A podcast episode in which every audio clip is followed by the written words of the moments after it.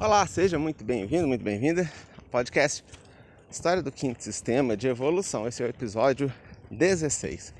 Nesse episódio a gente vai continuar falando sobre o Quinto Senhor, conforme descrito pelo professor Henrique José de Souza, também conhecido como mestre JHS, o professor Henrique José de Souza. Como temos feito nessa série, a gente está discutindo as referências, eu trago a referência aqui, no caso, a referência prof... escrita pelo professor Henrique José de Souza, e depois eu faço alguns comentários. Mas primeiro eu gosto de trazer a referência tal qual ela está apresentada, está escrita. Se necessário, a gente cita alguma alguma informação, alguma história, alguma coisa é, que é necessário compreender para se entender o que está sendo referenciado no último episódio. A gente fez uma longa explanação sobre a Atlântida para explicar uma pessoa que foi citada lá, um ser que foi mencionado. Enfim, então precisou fazer uma longa explicação sobre a Atlântida. Hoje eu acho que não vai ser tão necessário uma explicação tão longa, não. Acho que vai ser mais simples hoje. E, como eu tenho dito, esse material é um material protegido por copyright e por essa razão eu não posso citar o nome do livro, não posso citar páginas, trazer nenhuma transcrição literal, pois eu estaria infringindo leis de copyright, eu não quero isso. Então, eu trago a ideia, mas eu deixo claro que nesse episódio eu trago referências do professor Henrique de Souza e eu vou discutir, segundo a minha opinião, o que eu acho dessas referências. Mas acho que em primeiro lugar é importante trazer a referência para cada um fazer a sua reflexão. Uma coisa que salta aos olhos nessas, nesses escritos do professor Henrique José de Souza falando sobre Quinto Senhor, o seu irmão, é que ele consegue posicionar o Quinto Senhor textualmente, dizendo em termos literários, ele consegue posicioná-lo na primeira pessoa. Ou seja, ele transcreve palavra por palavra as conversas que os dois tiveram. Ele mesmo funcionava como uma espécie de canal ou uma espécie de como podemos dizer, uma espécie de intérprete de ambos. Assim sendo, por vezes, a essência espiritual do Quinto Senhor apropriava-se da mente da, e do corpo do professor Henrique José de Souza e falava através dele. Sendo assim, mais uma vez, as palavras ditas são exatas.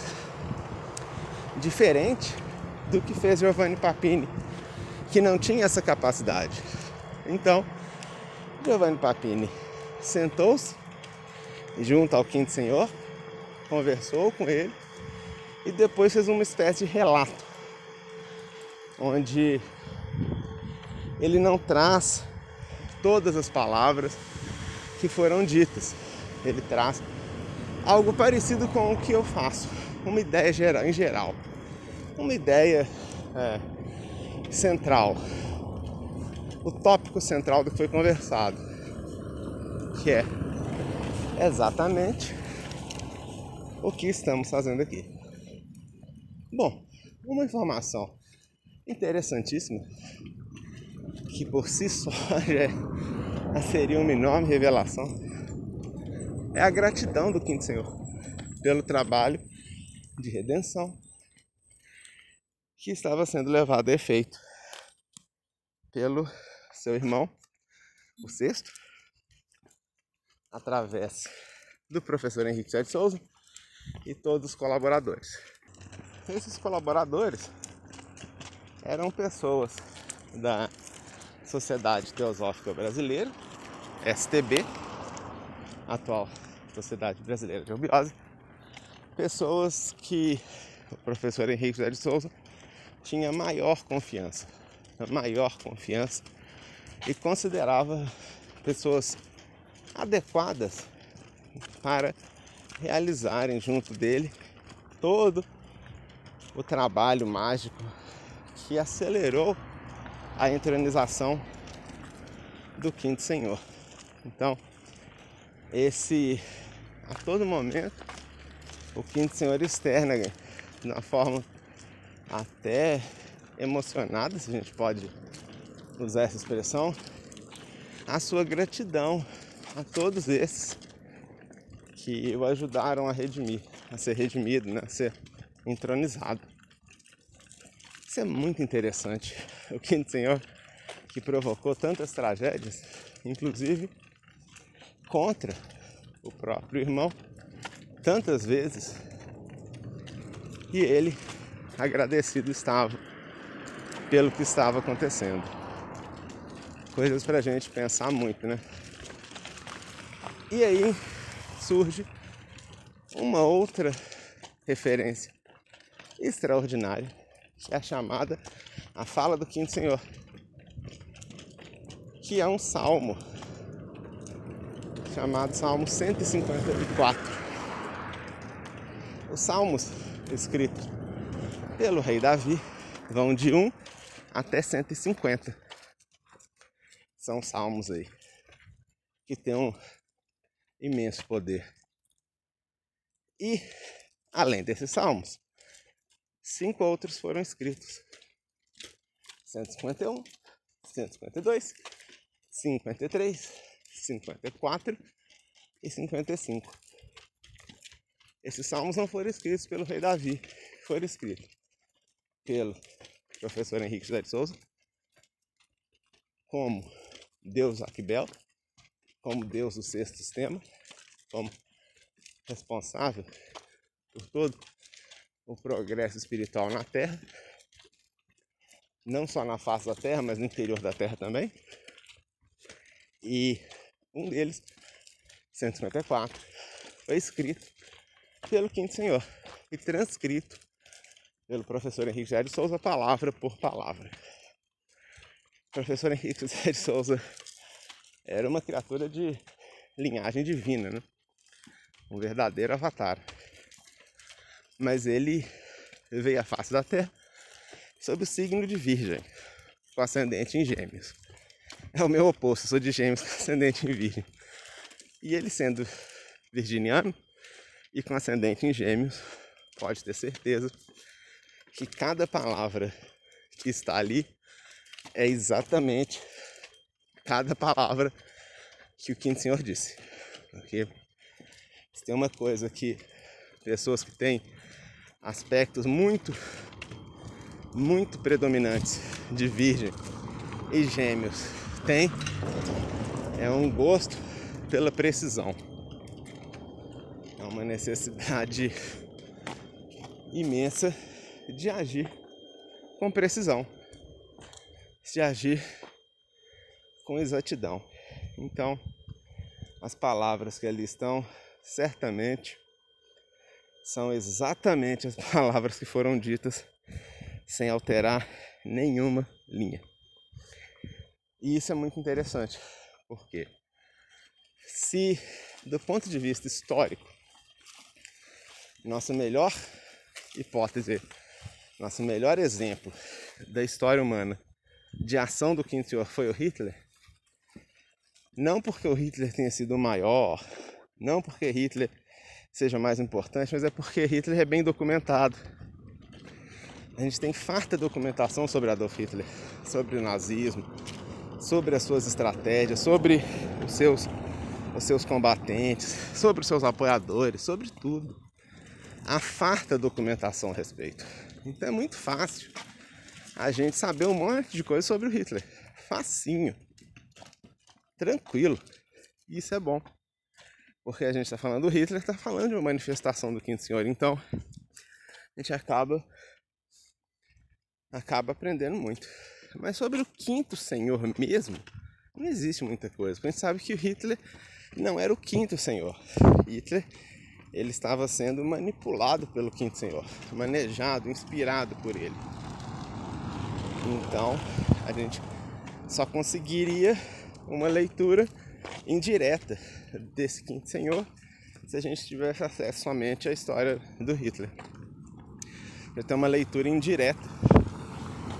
E quando a gente se depara com escritos como os do professor Henrique Sete Souza, onde estão lá as palavras ditas pelo quinto senhor, palavra por palavra, vírgula por vírgula, nossa, a coisa toma uma dimensão enorme, né? E essa é a nossa alegria aqui de termos esse tanto de informação escrita na primeira pessoa sobre o quinto senhor. Então, infelizmente, como eu disse, por mais que eu tenha decorado esse salmo há muito tempo atrás, é um salmo que eu tenho um dos poucos salmos que eu tenho decorado, porque eu gosto. Sei lá, tem muito a ver comigo aquilo ali. Por alguma razão que eu não entendo, mas enfim, mesmo que eu tenha decorado, por questões de copyright, eu não posso reproduzir aqui. Mas eu posso desmembrar algumas informações sobre esse salmo. E a grande vantagem de tê-lo decorado é que não vai escapar nada, que eu vou lembrando a sequência e vou comentando a ideia que está ali. E acompanhando esse raciocínio de, de gratidão pelo trabalho que estava sendo feito a seu favor, a favor da sua entronização, o quinto Senhor inicia esse salmo louvando ao Altíssimo. Né? Louvado seja o Altíssimo, né? o Eterno, a gente já falou sobre isso aqui no podcast. Então, louvado seja Deus, beleza? Que permitiu que o meu irmão pudesse vir comigo aqui para a face da terra, né? basicamente isso. Que é uma, por si só já é uma abertura interessante de salmo. Dessa vez eu vou falando e comentando, porque a ideia que se tem é que o quinto senhor recusou se manifestar entre a humanidade lá da época antiga. Falou, não, não mexa com esse tipo de porcaria. Não, meu sobrenome não é porcaria, eu não nasci no bueiro, eu não vou lidar com esse tipo de lixo, esse tipo de podreira que tá aí não, velho. Não sou boca de cemitério para ficar mexendo com essa gente não. E aí diz que ele foi forçado a se manifestar, o que faz todo sentido, como a gente já viu. Faz absoluto sentido. E disse também que seu irmão alegorizado, por exemplo, no arcanjo Gabriel e também São Jorge, ele faz uma alegoria disso, da, da lança que joga para baixo e precipita Lúcifer na terra, assim, para uma coisa dramática, né? Uma coisa assim, nossa, vai para lá, você tá fazendo muita confusão, você vai lá na terra sim, problema é seu, e vai na força, parece uma coisa bruta, né? Uma coisa titânica. Assim, a coisa de um obrigou o outro, eu sou mais velho que você. É moralismo do inferno. Muito bem. E aí o que, que surge aqui? Ele, o quinto senhor agradecendo ao Altíssimo por permitir que o seu irmão tenha vindo aplicar o castigo nele. Que coisa. Eu falo, olha, que bom que foi, que bom que você veio. Que legal que você veio também. Nossa, que interessante que ao invés de ter sido expulso, ou seja, de ser precipitado à força dessa forma, como o pessoal acredita que tenha sido, na verdade, o que a história prova é que os gêmeos espirituais, eles vieram também para a Terra com a sua corte.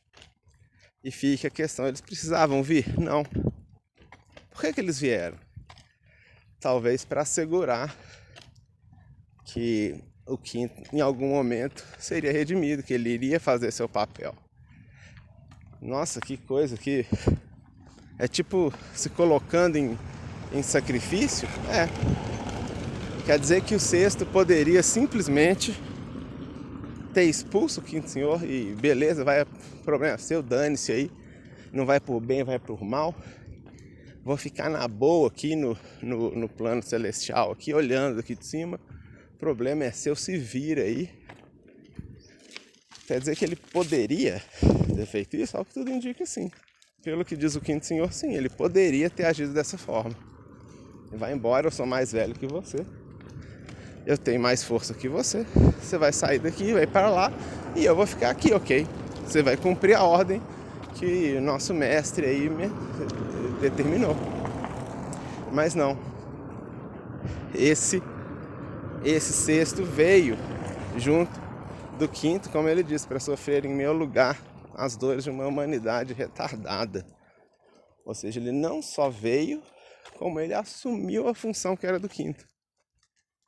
Ele assumiu, então, isso quer dizer, jogou aí a sua corte toda, seus filhos, seus descendentes, no meio desse lamaçal de face da terra aí. Resultado a gente viu inclusive na Atlântida, com os reis divinos sendo totalmente corrompidos. O que é uma coisa ultrajante, especialmente sabendo a origem dessas criaturas, criaturas divinas, agindo desse ponto, desse nível, nessa baixaria que para padrões de hoje seria grosseiro, imagina lá na época. Então, esse quinto, vindo para a face da Terra fragmentado como foi, não conseguiria criar uma família, não conseguiria trazer herdeiros, nada disso. Ele precisaria ser entronizado para que isso acontecesse. Ele precisaria ter uma forma dual, ele precisaria ser um deus realmente mas ele ficava evitando isso, como a gente viu ao longo dos outros episódios. E é interessante o Quinto falar isso. O meu irmão recebeu ordem de me expulsar, mas ele caiu aqui no fundo do abismo, junto de mim, me acompanhando, para sofrer em meu lugar as dores da humanidade retardada. Quer dizer, ficou no lugar dele, ou seja, olha, Quinto, olha, Quinto, senhor, a gente sabe que você que devia estar tá fazendo isso, mas como você é rebelde e você não está querendo, eu vou fazer isso, tá? Mas ó, em algum momento você vai passar a ter sua função aqui. Eu vou segurar sua onda agora, vai ser complicado, mas, cara, você vai. Você vai sim. Você não vai ficar de fora dessa não. Que interessante, né? Muito interessante ele depois um outro trecho desse salmo ele fala um troço interessante. Deixa eu lembrar aqui como é que é. Uhum. Uhum. Beleza.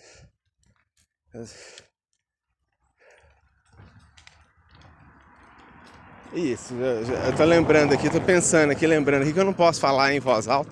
Então eu fico lembrando aqui, porque se eu falar em voz alta eu vou infringir copyright. Calma. Então assim, isso. Uhum. E ele diz também, louvando ao Altíssimo por permitir trazer a ambos o quinto e o sexto ao mesmo lugar, onde vai ser impossível diferenciar um do outro, onde duas bocas bebem na mesma taça.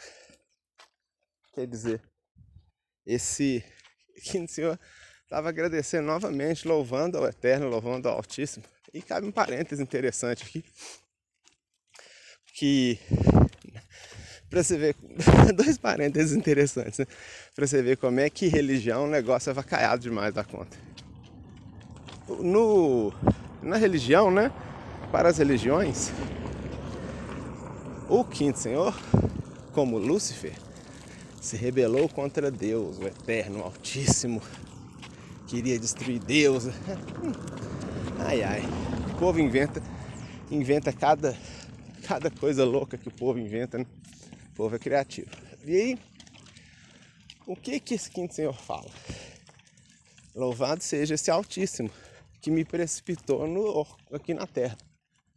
E num outro momento, a gente deve chegar lá mais, vários episódios aí pra frente Giovanni Papini conversando com o Quinto Senhor, e o Quinto Senhor falou: O Eterno, o Deus Altíssimo, foi muito benevolente comigo. Eu, no lugar dele, teria me castigado de uma forma muito pior.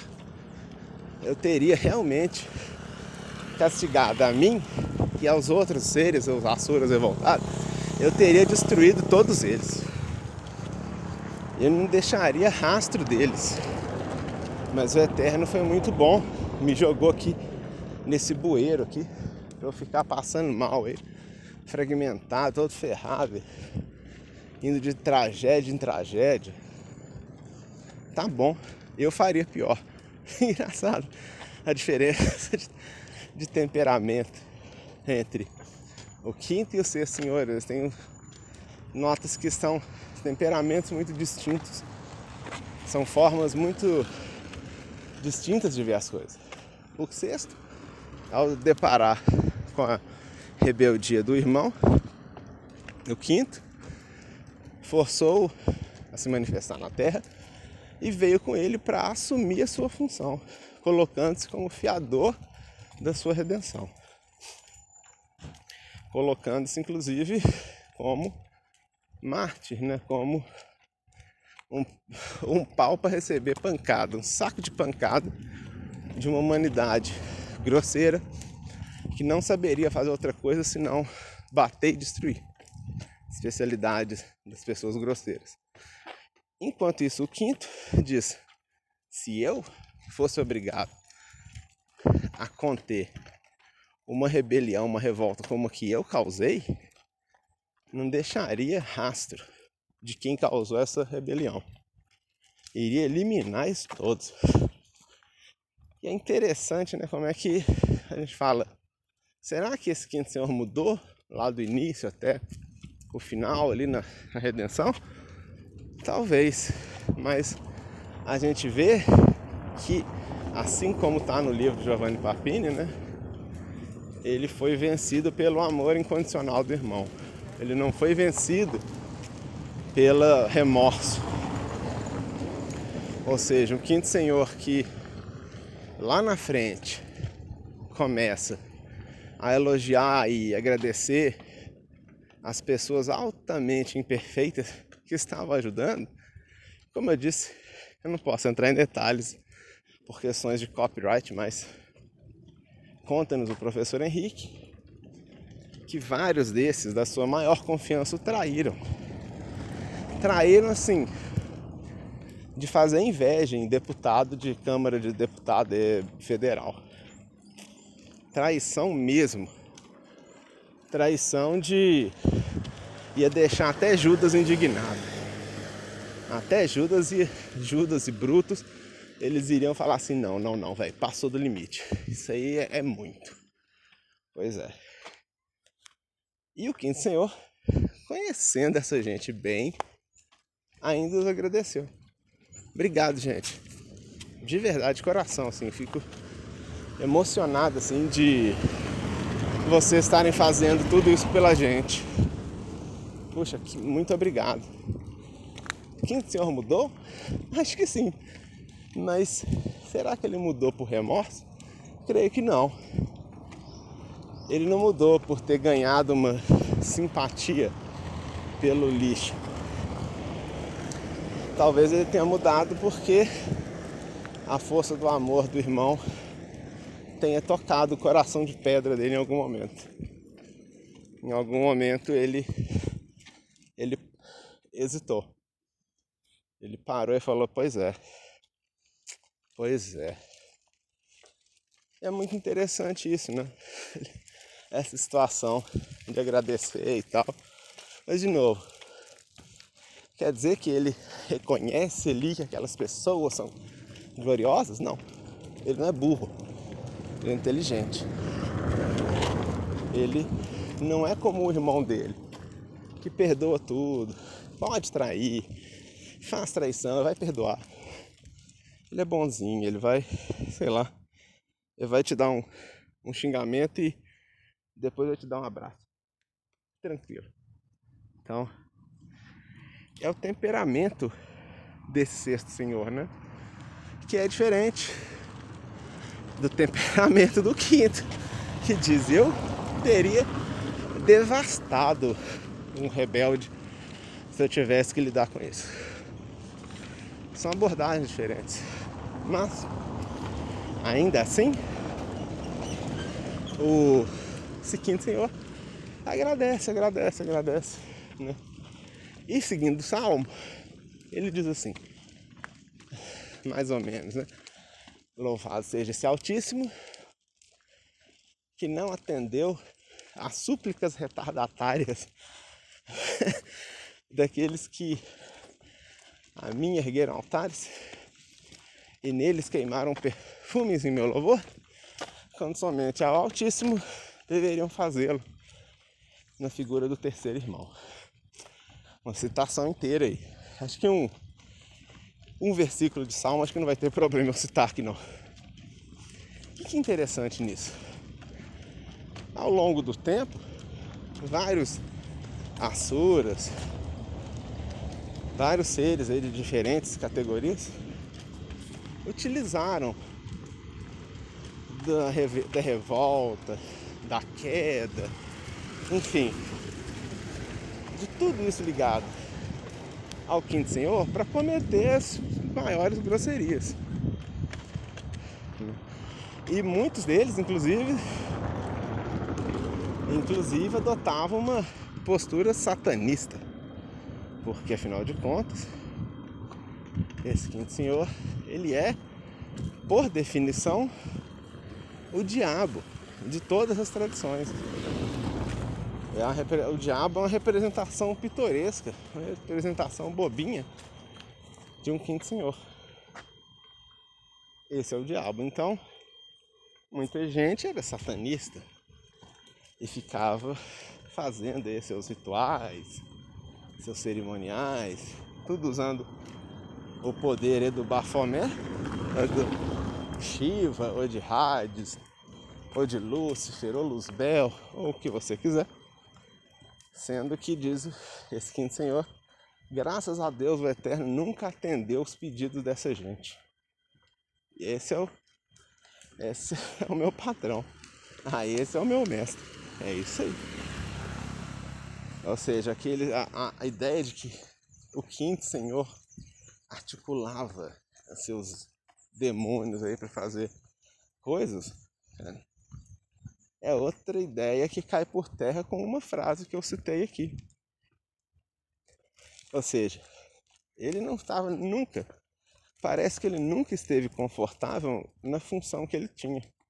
Parece que ele nunca estava satisfeito. Ou seja, nunca existiu o diabo feliz de ser o diabo de ter um inferno. Gente, bora pro inferno. Bora aí, no inferno vou levar todo mundo comigo. Que é isso? De jeito algum. É tipo assim, puta merda, velho. Mais um dia que eu tenho que fazer esse papel. Mas que ódio. Isso eu acredito mais que seja a vibração do mestre do quinto sistema. Algo nessas linhas. De puta merda, velho. De novo. Mais uma vez. Mais um dia. Nós vamos ter que continuar fazendo aí essas coisas que a gente faz. Que droga, velho porcaria. Diferente da figura que as religiões pintam de um diabo, um demônio feliz em fazer o mal. Hahaha, eu sou muito mal. Hahaha, vou levar as almas comigo. Como se essas almas tivessem algum valor. Serve pra quê, gente? A criatura divina, de linhagem divina e tudo mais, que vai querer com essas almas de, vagabundo que tem aqui na face da terra, essas almas sem valor? Esse povo não. Sabe, o melhor, a única coisa grande que a pessoa tem é seguidor no Instagram, número, mais nada. Pessoas são lixo. Pra que que. que pra que que querer uma alma dessa? Pelo contrário, o senhor quer é distância desse povo. Não, me deixa fora dessa. Então é muito interessante porque se afinal de contas esse quinto senhor não era o diabo da religião, e não era mesmo, se ele não era aquele que faz o mal simplesmente pelo gosto, pela maldade, como ele foi figurado ao longo do tempo, então o que queria esse senhor? O que será que o instigava? O que será que faria o olho dele brilhar o que será que ele gostaria de fazer? se um dia pudesse parar e falar, olha, seguinte, senhor, você tem cinco minutos para fazer o que você quiser, quebrar qualquer regra da natureza, vontade. Ó, o que, que a gente faz? Dificilmente ele ia fazer um inferno de fogo. Dificilmente ele ia pegar um tridentezinho e pôr chifre nele mesmo. Dificilmente. Mas o que será que ele faria? Já que ele estava agindo, é, causando tragédias e tudo mais, mas parece que não era uma coisa que agradava muito ele fazer, não. Como a gente diz, né? Quando eclodiu a guerra, a Segunda Guerra Mundial, muitos e muitos dos melhores comandantes de submarino alemães não eram propriamente nazistas. Eram militares de carreira. Eram pessoas que tinham já uma enorme fascinação por navegar, gostavam de navios. E mesmo se nunca tivesse tido a guerra, eles já estavam alistados. Vários deles se alistaram antes do Hitler tomar o poder. Quer dizer, eles não se transformaram em comandantes de, de nave de guerra pelo gosto da guerra, mas eles, como militares, como alemães, dentro de todo o contexto da guerra, eles assumiram esse papel. Assumiram bem, afundaram muitos navios, mas eles não afundavam navio por diversão. Eles não afundavam navio simplesmente para dar risada, para contar vantagem lá no, no prostíbulo com as meretrizes que ele matou um bocado de gente. Não. Cumpriu a sua função. Muitos deles a contragosto. Muitos deles pesarosos de terem que fazer isso, mas fazendo. Então faz a gente pensar se o papel do quinto senhor, a sua perspectiva não seria essa também um ser que precisa causar todo o transtorno que ele causava, mas que ele não causava por prazer, nem causava de forma alegre. Ele causava porque ele sabia que era necessário, que por algum motivo esse era o caminho. Então, são coisas que que fazem a gente pensar muito quando a gente lê essas referências sobre o quinto Senhor, né? quando ele diz: Louvado seja o Eterno que não atendeu às súplicas retardatárias daqueles que ergueram altares em, e neles queimaram perfumes em meu louvor, ou seja, os magos negros, né? que aproveitavam tanto do tristeza do quinto senhor, da separação da sua contraparte e tudo mais, e ficavam lá tentando ritualisticamente fortalecer a posição rebelde do quinto, de modo que ele não se redimisse. Né? E a partir desses poderes, munido desses poderes, extraídos dessa condição do quinto, essa condição revoltada, essa condição de tristeza profunda, pela ausência da contraparte, pela ausência da própria consciência, afinal, um ser tão esclarecido, certamente percebe que lhe falta o discernimento, lhe falta equilíbrio, percebe que as ideias demoram muito para serem completadas, percebe que ele mesmo demora muito a perceber coisas que ele deveria perceber mais rápido. Ou seja, o quinto senhor sabia melhor que qualquer um, provavelmente, as coisas que lhe faziam falta. E esses magos negros aproveitavam-se desse desequilíbrio para angariar para eles mesmos poderes. E o que eles faziam com esse poder? Se transformava nos reis aí, dava poder para o rei, dava poder para o imperador. Enfim, ficava brincando de ter de ter superpoderes em relação a uma humanidade que a mera alfabetização já confere quase que superpoderes. Então, é, era uma coisa bizarra, né? Que esses Asuras faziam e o Senhor parece que não gostava dessa ideia de forma alguma. É, e ele agradece muito nesse salmo por seu irmão, agradece aos que o acompanhavam, dizendo que deuses que são ao redor daquele que Deus em pessoa descida dos céus. Ou seja, vocês que estão seguindo o meu irmão, vocês que apoiando a, a causa dele, nossa, são praticamente deuses já. Nossa, de um lado ele diz, agradece o Eterno, louvado seja o Eterno, o Altíssimo, que não atendeu a nenhuma magia que os meus Asuras fizeram usando o meu nome. E ao mesmo tempo ele diz: Louvado sejam todos vocês que estão ajudando o meu irmão. Vocês são deuses, assim como ele. Vocês não percebem, mas vocês estão praticamente deuses aqui, em redor dessa divindade maravilhosa. E a gente diz: Nossa, quer dizer que o quinto senhor não era contra o irmão? Não, parece que não. Quer dizer que o quinto senhor não era o líder máximo dos, dos desgraçados aí que fazem. De jeito nenhum. Está louco? Nunca. Mas o quinto senhor fez muitas tragédias. Ah, bastante, viu? Mas o quinto senhor, ele, mesmo na Atlântida, incitou os Asuras lá a, enfim, ferrar o negócio todo. Foi. E a gente fala, mas quer dizer que ele não era líder desses Asuras? Não. Quer dizer que ele não era é, mestre, orientador, guia? Não. Pelo contrário, se ele pudesse, ele eliminava todos eles. Uau!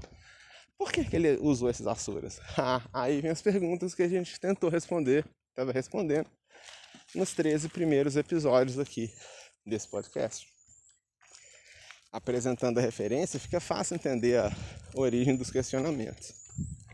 Se ele não era o chefe do inferno, o diabão, o coisa ruim, o capiroto, que vai matar todo mundo. Não, não era. O chefe, líder dos demônios do inferno, de jeito nenhum. Nem com o inferno, nem sem inferno, nem de jeito nenhum. Líder de nada. Sempre se apresentou sozinho. Sempre chegou sozinho nunca precisou de ninguém anunciar a sua vinda. Vai, ele aparece e é isso aí. Uai, se ele não é isso, o que ele é? Se ele combatia o irmão, mas ao mesmo tempo elogia tanto, se emociona, agradece tanto a todos que estavam ali ajudando na sua entronização, se ele faz isso e ao mesmo tempo ele comete todas essas tragédias, sendo uma criatura inteligente e tudo mais, a única explicação é que a sua posição era estratégica. Que ele não, não causou a tragédia Atlante só pelo gosto da tragédia. Talvez ele nem tenha. Faz pensar que ele coordenava esses Asuras, usava esses Asuras quando era conveniente, mas não por gostar dele, não por simpatizar com a sua causa, mas porque a sua ação em determinado momento talvez fosse favorável a alguma das estratégias que ele estivesse utilizando. Essas são as coisas que a gente fica pensando. É, como eu disse, a gente vai comentando. São ideias que a gente fica no ar quando a gente combina essas referências para tentar encontrar uma situação em que, que faça todas essas referências fazerem sentido. E a situação é: esse quinto senhor talvez estivesse agindo desde o princípio de forma estratégica, ou seja, estava agindo de cabeça pensada. Ele sabia o que ele ia fazer, ele sabia como fazer e ele executava, sem hesitação, executava sem remorso, sem piedade, sem nada. Como a gente diz, né? É como um, um militar da, da, da Marinha que de repente eclode uma guerra. Ele não estava na Marinha porque ele gosta de guerra. Estava na Marinha porque ele gosta de navio, gosta de, de navegar e tudo mais. Eclodiu a guerra, ele vai lutar. Muitas vezes sem o menor traço de ideologia, simplesmente fazendo o seu trabalho que é destruir e atacar o inimigo. Sem, sem maiores, é, maiores considerações. Simples assim. Então, quando a gente começa a correlacionar essas estratégias, essas coisas, faz um sentido muito grande. Né? Muito interessante, né? Como diz do. Como é? Deixa eu lembrar aqui o trecho. Isso. Aqueles que abriram os olhos do céu captam louvores, né? E é interessante isso, essa. E faz a gente pensar muito. A gente vai chegar depois que a gente esgotar as referências aqui do professor Henrique, que vai levar um bom tempo ainda. A gente vai passar para o Papini, falar sobre Giovanni Papini, capítulo por capítulo. Que eu acho que é muito legal falar sobre ele capítulo a capítulo. E na, na epígrafe desse livro, né? No prólogo, melhor dizendo, não é epígrafe, é um prólogo. O Giovanni Papini coloca lá a, a situação, né, da, da, do Quinto Senhor desde o início dos tempos. Esse eu não decorei não, mas eu lembro mais ou menos primeiro capítulo, primeira parte, o quinto senhor se revolta contra o, a ordem lá do Eterno. Segundo capítulo, ele vem e cai na face da terra. É precipitado à força aqui. Terceiro capítulo, catástrofes, tragédias. Quarto capítulo,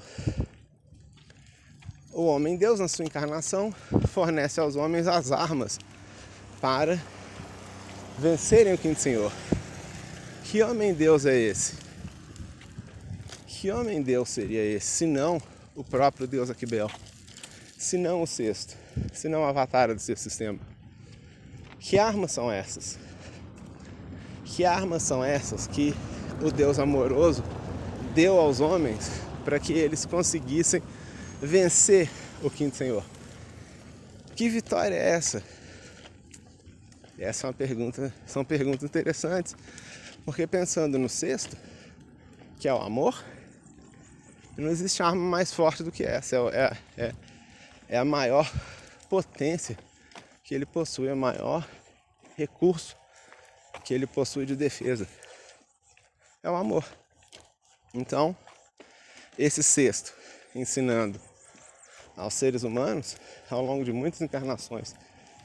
O amor, o perdão, a tolerância, a sabedoria, o carinho, o cuidado e tudo mais. Coisas tão doces de uma criatura tão sublime que deixa a gente emocionado só de lembrar dela. Tão maravilhoso que é essa criatura, realmente maravilhosa. E aí, as pessoas ganhando essa capacidade é como se elas tivessem sido armadas.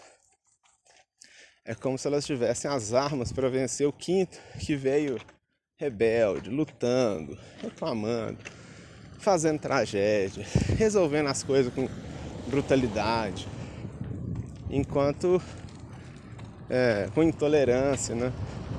intransigência. E o sexto, como quem diz, não, gente, a gente tem que resolver as coisas com carinho e amor. É assim. É muito interessante que anos antes do, dos eventos ritualísticos que culminaram com a aceleração da entronização do Quinto Senhor, Papini teve esse encontro com o Quinto Senhor, né, os seus encontros, escreveu o livro O Diabo. Ele escreveu, esse livro foi publicado cerca de um ano antes, três, dois anos antes, ou três, da redenção do Quinto Senhor. E ele fala uma explicação. O homem Deus, a sua encarnação, traz as armas para que esse quinto fosse né, vencido. E nessas ritualísticas que foram conduzidas para auxiliar a redenção do quinto senhor, foram utilizados instrumentos mágicos que, fora da, do ambiente cerimonial, seriam armas. Tem um aspecto de uma arma. E dentro da ritualística, funcionam meio que como um canal de força ou uma arma realmente. Porém, uma arma repleta de amor, uma arma repleta de carinho e tolerância, bons pensamentos, e não uma arma carregada de ódio pronta para destruir. Então, é muito interessante, né? Como o quinto senhor meio que já imaginava o que poderia acontecer. Né? até comunicando ao Papini. E em seguida diz que no quinto momento, que seria o último, na redenção diz, ao final dos tempos, o diabo vai buscar a desforra através do anticristo. Que, que, que conversa, que explicação, que coisa interessante. Aí ele diz: estamos já indo para o, esse quinto momento, esse quinto é, quinto momento aí, esse quinto ponto, né? E ainda não sabemos é, qual qual vai ser o resultado desse trabalho. Será uma catarse, uma catástrofe ou uma catarse? Que legal, né? Será que esse trabalho todo do quinto e tudo mais de redenção vai acabar numa tragédia ou numa catarse? Acabou numa catarse. Três anos depois da publicação do livro. Muito, muito interessante. Muito bacana, né? E é interessante isso de quanto que o quinto senhor foi tocado, talvez tenha sido tocado por esse amor profundo. Existe uma outra referência que não fala do quinto senhor, mas fala de um processo que pode ajudar a gente a trazer um pouco mais de profundidade. Segundo nos conta Sebastião Vieira Vidal, uma das pessoas, uma das pessoas mais próximas e que melhor entenderam do professor Henrique José de Souza. Realmente uma pessoa que entende, entende bem, entendia, né? Vidal falecido também. E Vidal conta que para que a encarnação do Buda da era de Aquário, conhecido como Maitreya. Na verdade são dois, Maitreya e Mitradeva. São irmãos gêmeos, mas que têm fisionomias diferentes. Um é loiro, outro é moreno. Maitreya e Mitradeva. Maitreya relativo ao sexto, Mitradeva relativo ao quinto. Nossa, são dois jovenzinhos hoje em dia. E aí o que acontece? Eles nasceram né, foram concebidos, nasceram, eles nasceram em 1949, no dia 24 de fevereiro de 1949. E são deuses, obviamente são deuses, assim como Jesus, assim como JHS, assim como todos esses avatares são deuses. E para que eles nascessem, foi necessário também diversas ações ritualísticas. Por exemplo, pessoas dos mundos interiores, pessoas lagarta, adeptos, Ou seja, pessoas que não precisam mais encarnar na face da Terra, criaturas que, mesmo para o padrão dos mundos interiores, têm uma evolução considerável, criaturas muito evoluídas, muito adiantadas, em número de 49, se propuseram, voluntariaram e foram passar 49 dias no chamado Cone Sombrio da Lua, que é uma região do espaço ali, onde tem a face, onde a Lua faz sombra na Terra. E nessa parte da, do plano astral, por assim dizer, estão aprisionadas para toda a eternidade as almas incapazes de evoluir aqui. Ou seja, seres muito primitivos, seres que realmente não conseguiram alcançar nenhum estágio grosseiro para os padrões atuais, pessoas que cometeram crimes horríveis, que traíram a sua essência espiritual, pessoas que é, maltrataram eh, os povos, as pessoas, agiram por corrupção demais, enfim. Essas criaturas cometeram crimes hediondos e tudo mais, essas criaturas não têm condições de reencarnarem. Então, elas ficam aprisionadas num lugar, numa região do espaço chamado Cone da Lua, e de lá elas nunca vão sair. E elas ficando aprisionadas ali, pouco a pouco essas almas vão se desintegrando, vão perdendo o pouco que elas tinham de personalidade, é uma morte realmente definitiva. É mais doloroso do que qualquer coisa que se possa sonhar aqui na face da Terra. Impossível uma dor maior que essa. E aí, 49 desses adeptos, desses seres evoluídos para os padrões dos mundos interiores, ou seja, criaturas maior evolução, se voluntariaram para passar 49 dias aprisionadas nesse cone da lua, para sofrendo todas as dores, todos, enfim, tudo de ruim que tem ali, para tentar salvar através do amor, da tolerância, tentar salvar algumas almas dali, converter algumas almas através do amor. O próprio professor Henrique de Souza, né, como avatar que era, por vezes levantou a taça do graal dentro do, do templo é, de Maitreya, em São Lourenço. E aí, fazendo assim, quando ele fazia, e ninguém mais além dele, um número assombroso de pessoas que estavam aprisionadas nesse cone da lua eram soltas. Elas voltavam para o ciclo de encarnações. Ou seja, ganhavam uma nova chance. E essas são ações de amor. Ele age por amor, age por perdão. Diz: olha, você fez a pior das coisas. A na própria natureza te excluiu. Mas eu vou te dar uma segunda chance. Nossa, mas que pessoa piedosa. Nossa, mas que criatura amorosa, né?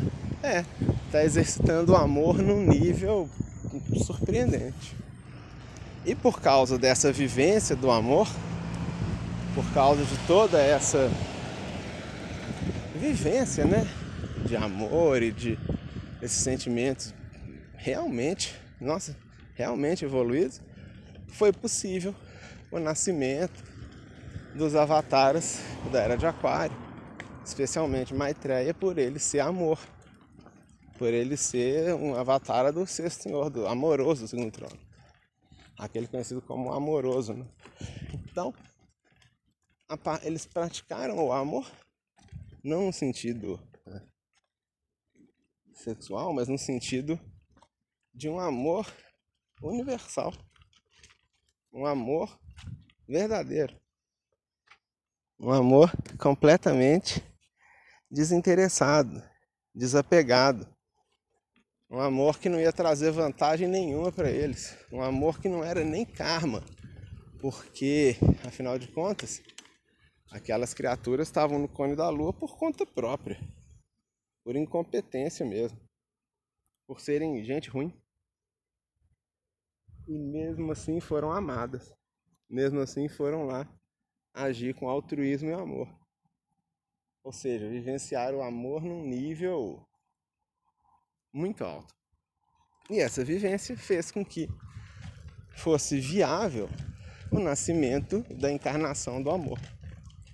Isso é o que o Vidal nos conta. A gente pensa, aquelas pessoas da maior confiança do professor Henrique, junto dele, realizando seu trabalho ritualístico com os instrumentos necessários e tudo mais, mas que tinha como objetivo fazer com que o amor prevalecesse e tocasse o coração do quinto senhor, quebrasse um pouquinho aquelas enormes resistências que ele sempre teve, afastasse um pouco a ira, o descontentamento, a indignação de Lúcifer, que causou tantas tragédias, aquele lado de perder o controle que acontecia por ele ser desequilibrado, não ter contraparte, para que ele afinizasse um pouco mais com a sua essência superior, com amor, com uma corte de criaturas evoluídas que se reuniam para homenageá-lo, que reuniam felizes em estarem ali na sua presença.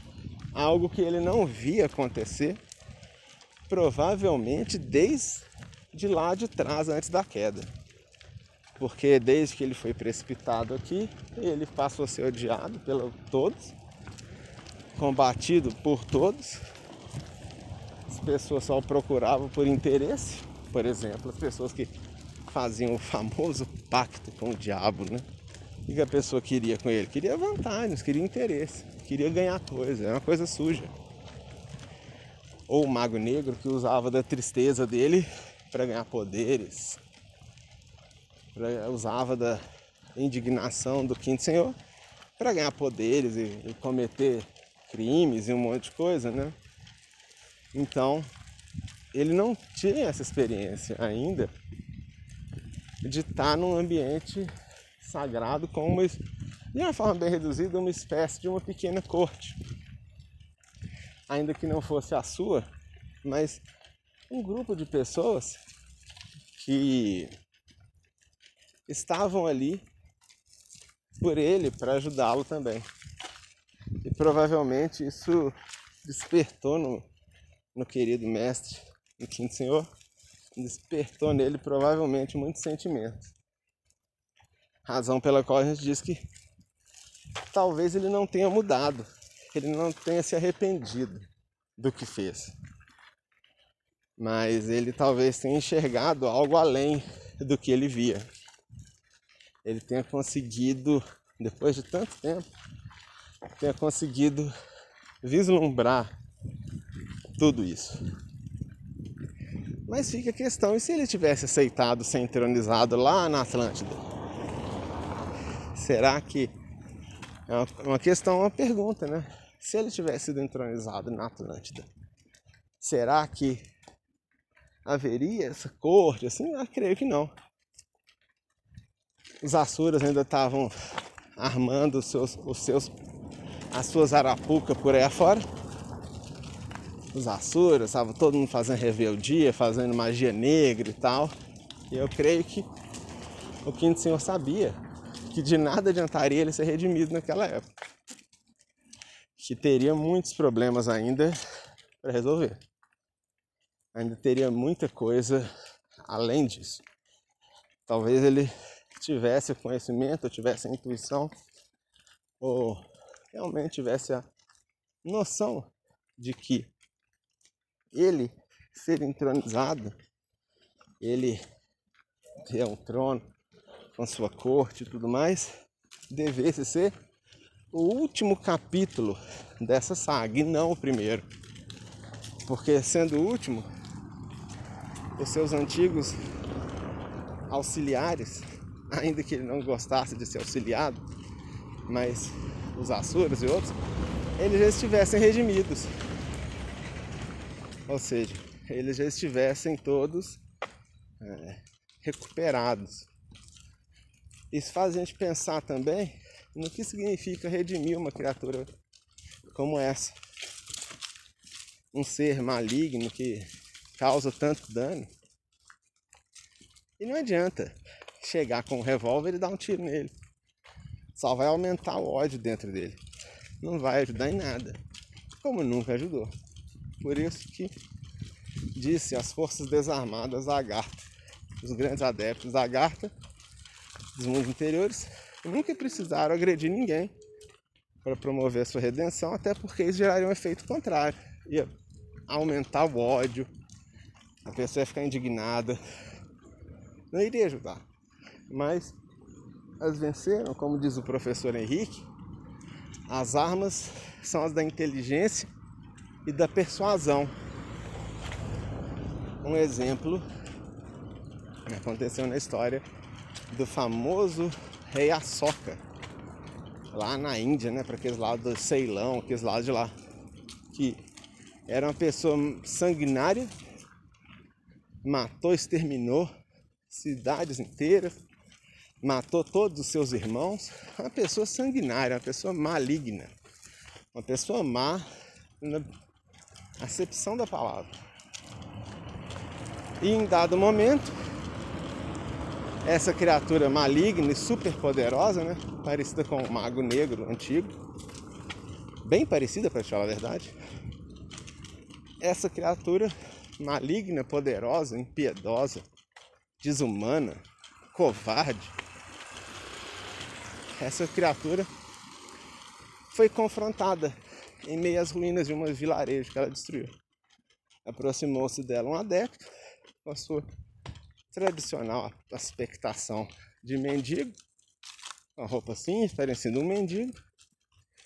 Como os adeptos se parecem muitas vezes, nem sempre, mas muitas vezes. E esse mendigo trouxe uma criança morta no colo, que acabara de morrer. Ele disse: Ó grande rei Açoca, você que é tão poderoso, por favor, revive essa criança aqui, só ela prova o seu imenso poder aqui. E o Asoka começou a chorar, não conseguia falar nada. Esse adepto disse: Eu sou um discípulo de Buda, que é uma das manifestações do sexto Senhor. É uma das manifestações do amoroso segundo trono, do amor, né? Então esse discípulo do amoroso não ia chegar batendo no Asoka não ia chegar humilhando, esculachando, ele ia chegar de uma forma muito amorosa, fez um pedido, uma súplica, por favor, revive essa criança aqui. E a Soca, obviamente, não saberia fazer isso. Ele caiu em prantos, ficou desesperado, depois se converteu ao budismo e se transformou num dos melhores imperadores que já aconteceram ali na Índia. Construiu universidades, escolas, clínica veterinária. É, muito progresso. Permitiu que as mulheres tivessem os mesmos direitos que os homens. Enfim, ele trouxe muita prosperidade, muita fartura. E nenhuma guerra mais, pelo contrário. Ele reconciliou com todos os povos ali, ou seja, foi redimido. Essa, esse foi o caminho esse foi o combate travado pelos adeptos, sobretudo capitaneados, nesse caso sim, orientados diretamente pelo amoroso, pelo Deus Aquibel, que na sua última encarnação foi o professor Henrique Souza. E assim, um a um, pouco a pouco, um de cada vez, esses velhos opositores da obra foram sendo redimidos foram se juntando ao Deus amoroso, somando esforços, alguns dessa forma, outros simplesmente sendo convencidos, do tipo, olha, a gente, se você continuar aí ajudando Hitler, não vai dar em nada, mas se você ajudar a gente, olha, o pessoal está construindo uma nave espacial, hein? De repente você vai gostar aí. E o Mago Negro fica assim, pois é, eu acho que é mais legal construir nave espacial do que ficar dando conselho para Hitler. Que conselho, cacete, eu vou viajar no espaço. Então eles foram persuadidos. E aí, dessa forma, agindo assim? Sim, filho, vamos abrir.